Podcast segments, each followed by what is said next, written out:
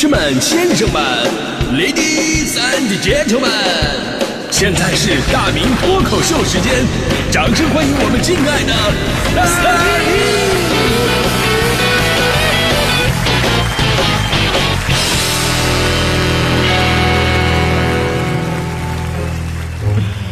好，欢迎各位来到今天的大明脱口秀，我是大明啊、今天是全国爱耳日，关注听力，爱护耳朵的同时呢，我也想说呀，要让耳朵听到更多的美好，这才是耳朵存在的一个更重要的一个意义。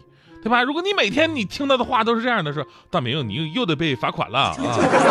大明，你买的那个股票它又跌了，大明，我不喜欢你，谁是大明？我没听过呀。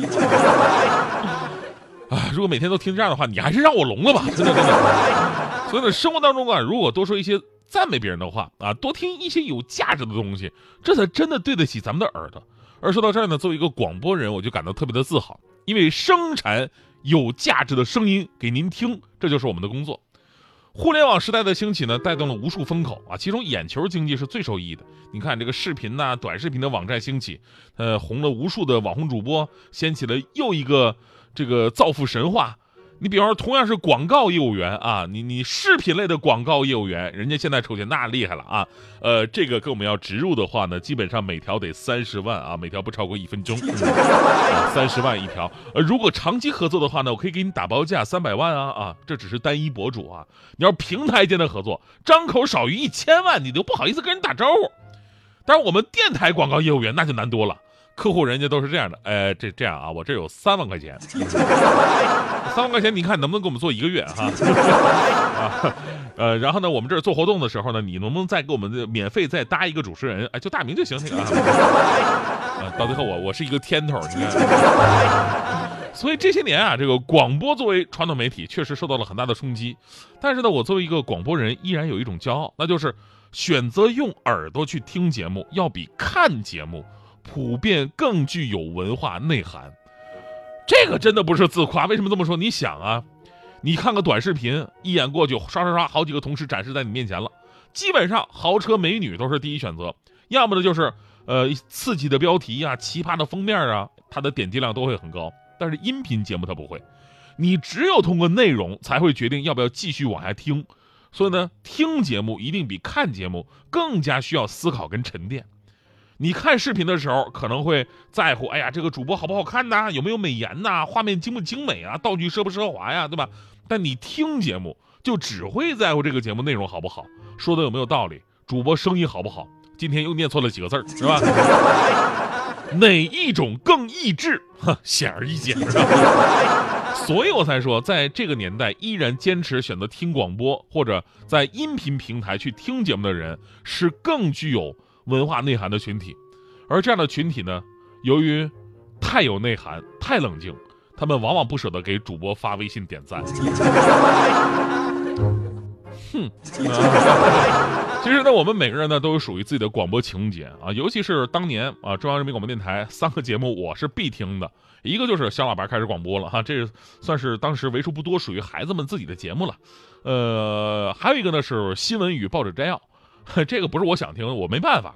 那会儿爷爷奶奶、姥姥姥爷他们起得早啊，一起来有这习惯，就把小这个半导体打开了，开始收听那个新闻与报纸摘要。那会儿我太小，我搞不明白什么意思呀。我一直以为这是一档医药类的节目，为什么新闻报纸上能长药啊？类似于长蘑菇吗？就是每天都得摘啊。然后最主要的就是评书啊，评书真的是影响了几代人。童年夏天的午后，你看这个场景是不是特别的熟悉？安静的巷子里边传来树上的蝉鸣，自行车的铃铛，偶尔风吹树叶发出的沙沙的响声，然后就是广播里边传来的袁阔成、单田芳、刘兰芳这些大师们的《三国演义》呀、《七侠五义》呀、《赵匡胤演义》呀，那会儿一天就直播那么一集，对吧？然后呢，追评书就成为了我们童年最美好的一个回忆了。那评书对于的我们这一代人的影响到底有多大？我跟你说，以至于后来我我来到咱们中央人民广播电台工作了啊，我成为台里的一名主持人，我特别的骄傲跟自豪。然后过年回去看爷爷奶奶的时候，我告诉他们啊，爷爷奶奶，我到中央人民广播电台我工作了。当时他们都瞪大眼睛问我呀，哎呀呀，太了不起了啊！你现在开始讲评书了呀？啊，来来来，给爷爷讲一段。其实呢，从事了广播这个行业，你会发现这个行业真正的魅力。就即便有人说啊，这个现在的广播已经老了，大家伙儿都已经看视频了啊，因为为什么视频里边有明星啊，有流量，有网红啊，有大家伙儿所热爱的一切事物啊。但是我想说，你们说的这些，广播本来从来就没有有过，对吧？广播本身也不是靠这些起来的呀。你就说明星嘛，真的，我做了这么多年节目，大多数明星其实都不愿意来参加广播节目。人一听是广播啊，不露脸儿，那算了啊，就退缩了。再一听啊，你是早班啊，早上六点钟就得到啊，我觉得根本不可能啊，啊，然后回头自己吹自己，哎呀，这个你们不知道，明星现在工作好辛苦。嗯，你们说的都对哈。其实广播呢，从来就是安安静静的在那里，踏踏实实的，日复一日的输出着有价值的东西。如果你喜欢的话呢，你就来听一听，我们交个朋友。广播节目永远不会上热搜。啊，因为热搜真的太贵了，对，太贵了，我们买不起。广播呢也不会炒话题、做数据，因为明星啊，人家都有全球后援团，对吧？公司啊、粉头什么的，人家玩的就是这个。我们广播主持人的全球后援团都是自己的爸爸妈妈这种直系亲属。但凡是到了朋友这个关系，他们已经不听你节目了。但是广播的影响力不大吗？恰恰相反，广播影响力大的惊人。正是因为这种选择性的收听，广播的粉丝粘性极高，就好像交朋友一样，你交下来这个朋友，不出太大的意外吧，那就是一辈子的朋友了，对吧？你可以不用天天见面啊，谁跟朋友天天见面啊，对吧？但是你想他的时候，你找他，他永远都在。就说到这儿，我就特别的感动，因为昨天我就好信儿嘛，我好信儿，我用那个百度，我搜索“大明脱口秀”这五个字儿，大家伙儿都知道啊，这个去年我跟大迪同学，我俩呀跳槽了，对吧？从央广的一个频率，然后跳到了咱们中国交通广播。呃，因为当时我俩走的很突然，人呢一下子说没就没了。所以呢，我搜大明脱口秀的时候，相关搜索你们知道是什么吗？相关搜索我摘录下来了，是大明跟大迪去哪儿了？大明大迪退出央广，大明脱口秀怎么不播了？大明跳槽了，大迪怀孕了。啊甚至在呃是在这个知乎上还有好多关于我们俩去哪儿的问题。所以昨天我看到之后啊，我真的是特别的震惊。呃，我特别震惊，我我，你说我在我的微博上我都官宣一万次我跳槽了，你们怎么还不知道呢？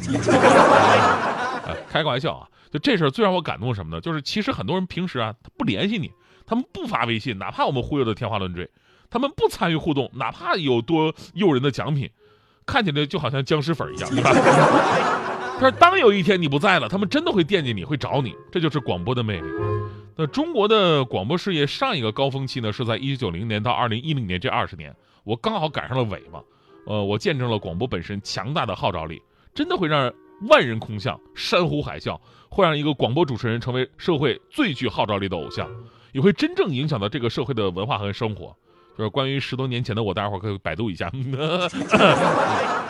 我跟你们说，那会儿我做节目，那真的是同一时间全程收听，哪哪哪儿挂的都是我的照片有一次我放的录播节目，然后我自己出来逛街，我听到有一家服装店里边放我的节目，我就走进去听了。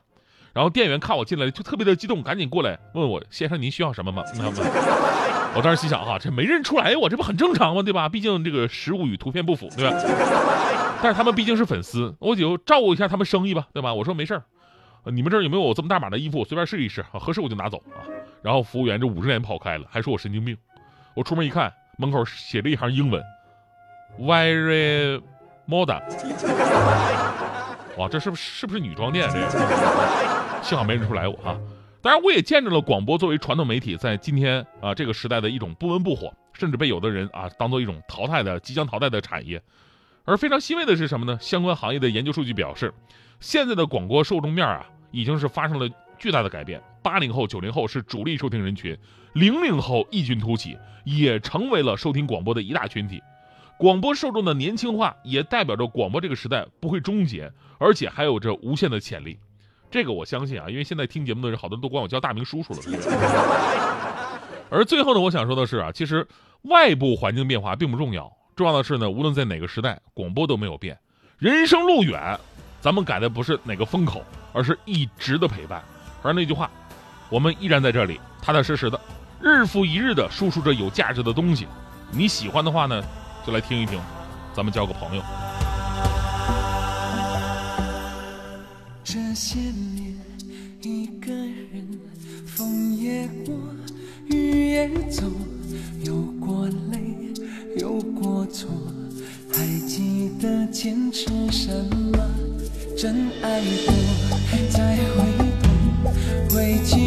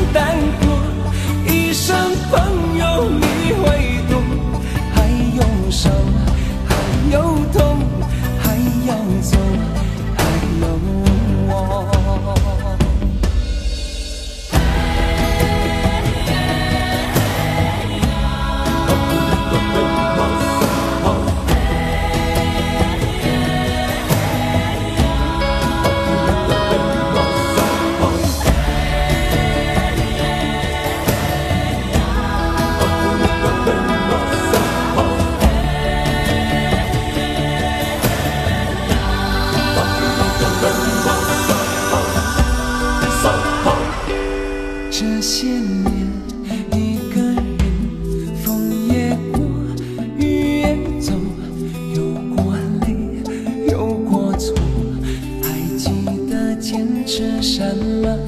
真爱过才会懂，会寂寞，挥挥手，总有梦，总有你在心中。朋友一生一起走，那些日子不再有。一句话，一辈子，一生情，一杯酒。